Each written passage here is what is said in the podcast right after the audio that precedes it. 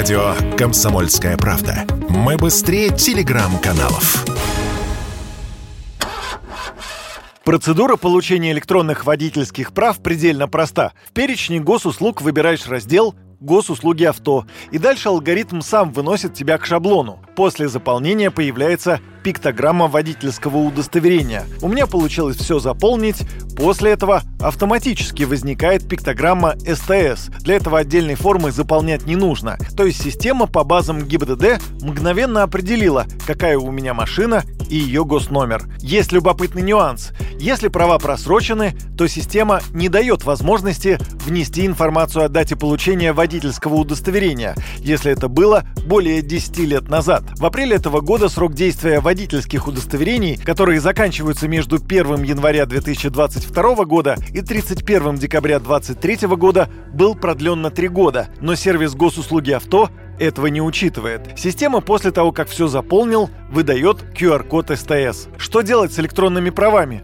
В госуслугах авто написано «Предъявите QR-код по требованию сотрудника ГИБДД». Однако на практике электронные права пока не имеют юридической силы, отметил в интервью радио «Комсомольская правда» автоэксперт Ян Хайцер.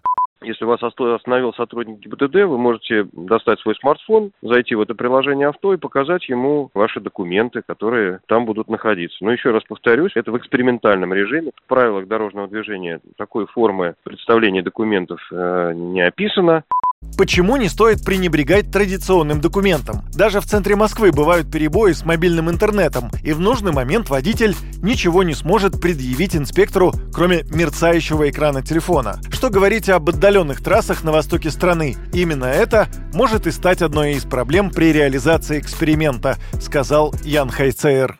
А если нет покрытия интернета, значит, вы должны там показать, например, электронную копию. И как ее проверить, тоже не знаю. Ведь таких мест, где нет покрытия интернета, и, соответственно, у сотрудника ГИБДД точно так же нет компьютера, в стране, к сожалению, большому еще немало. Даже скажу, э, что мы не в ногу со временем, мы даже несколько опережаем время, потому что не во всех странах есть такая форма предоставления документов. Хотя в некоторых странах вообще с собой ничего не надо возить, кроме любого документа, удостоверяющего личность. И тогда сотрудник полиции сам все может посмотреть.